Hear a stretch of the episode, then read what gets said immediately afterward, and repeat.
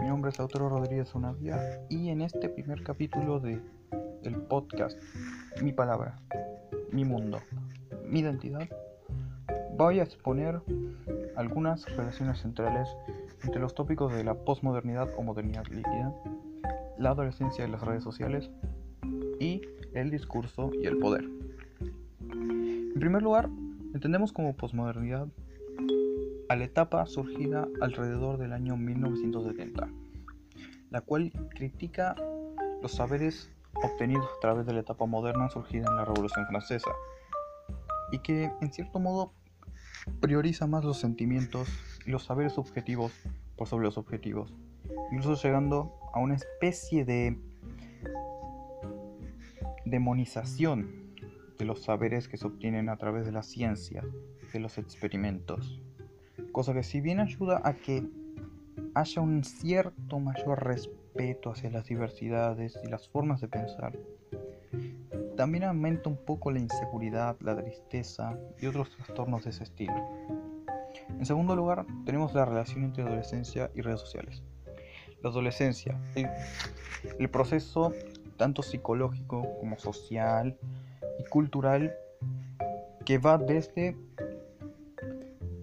el, fin de la infancia hasta el inicio de la juventud, aproximadamente entre los 13 y los 18 años. Y en este contexto, los adolescentes suelen usar mucho las redes sociales o comunicativas, siendo ejemplos desde Twitter hasta Instagram, pasando por WhatsApp, por Facebook, por Reddit, etc. En las cuales si bien logran comunicarse con otras personas e intercambiar diversos valores o diversas opiniones, en muchas ocasiones termina resultando peligroso, no solo por el hecho de que ataca la privacidad de datos y a la privacidad en general, sino que también puede causar diversos procesos en los cuales la intimidad de la persona se ve dañada, como por ejemplo el bullying y el ciberbullying, y en algunos casos el sexting. En tercer lugar tenemos el discurso y el poder. Entendiendo el discurso como una forma de expresión, analizándose tanto desde el punto de vista lingüístico como el social, como el psicológico, etc. Y teniendo siempre un poder que constituye dos diversas formas de verlo. La forma descriptiva, que analiza tanto la ideología como el sector dominante que ejerce el discurso como la dimensión analítica, que se enfoca en el impacto que el discurso tiene. Impacto que va a estar fragmentado en dos y que va a originar el carácter polémico del discurso, que tiene una lectura buena por parte de nosotros, que se identifica con el discurso, y una lectura negativa por parte de unos otros, que el discurso busca en cierto modo defenestrar y que por ende va a ser visto con malos ojos.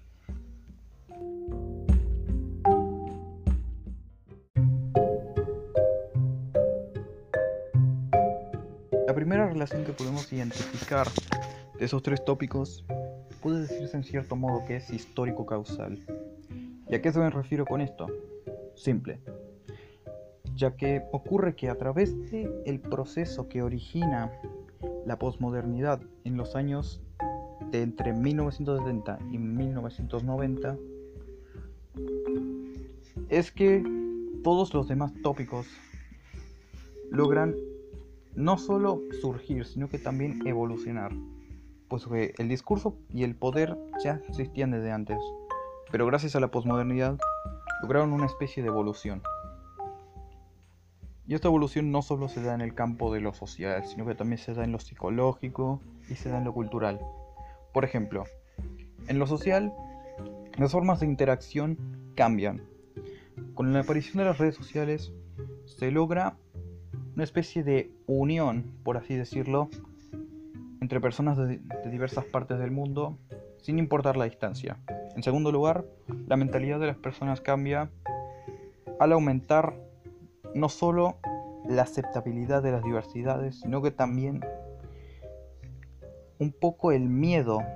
a lo que las personas del exterior dirán. Y afecta también en el campo del discurso y el poder,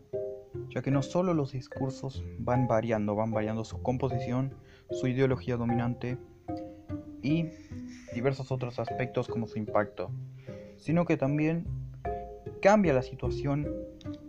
de poder que había antes.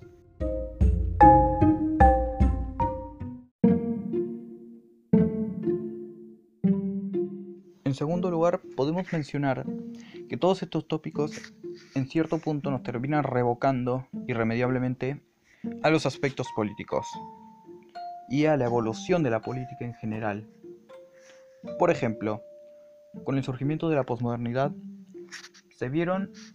múltiples apariciones de diversos movimientos sociales, tanto reivindicadores de derechos como secesionistas, como de otros tipos como por ejemplo lo son el feminismo radical, el Black Lives Matter,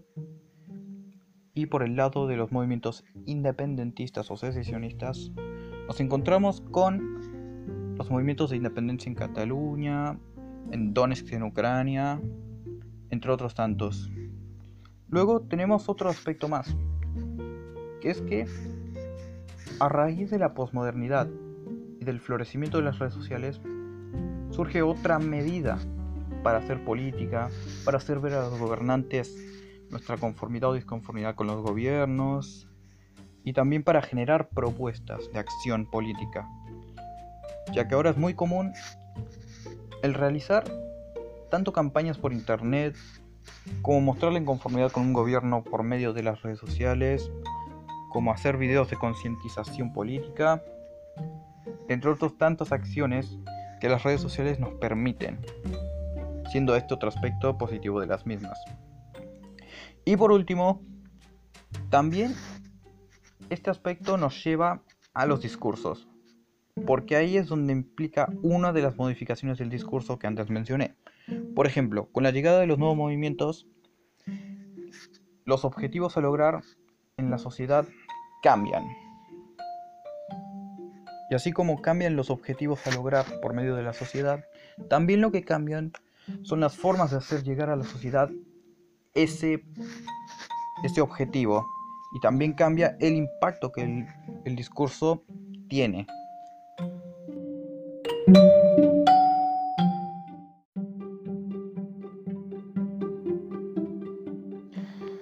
Tercera reacción, podemos exponer que Pese a abarcar diversos aspectos y que normalmente a simple vista podría decirse que no tienen demasiado que ver entre sí, la verdad es que terminan conformando una suerte de realidad sui generis, como la que exponía Emil Durkheim, en la cual el todo es mayor a la suma de sus partes, las cuales son las que le dan vida a esa realidad sui generis. ¿Y a qué me refiero con esto? Cuando hablamos de todos esos temas, inmediatamente estamos mencionando la actualidad, cómo evolucionamos hasta llegar a la actualidad y otros tantos aspectos, que de no mencionarse alguno de los tópicos, haría que esta sociedad, la cual puede entenderse como una especie de célula, quedara incompleta y por ende no tuviera vida. Por ejemplo, no podemos hablar de la posmodernidad si no mencionamos la adolescencia y las redes sociales, ya que la adolescencia y las redes sociales surge como una consecuencia directa del inicio de la posmodernidad, así como también, si no hablamos de la posmodernidad, inmediatamente los demás factores tampoco van a poder mencionarse, porque la posmodernidad, como dije en el primer argumento o la primera relación, es el causante de los otros tópicos y por ende el causante de la evolución, por ejemplo, del discurso y el poder o de la relación entre los adolescentes y los distintos medios de comunicación y redes sociales.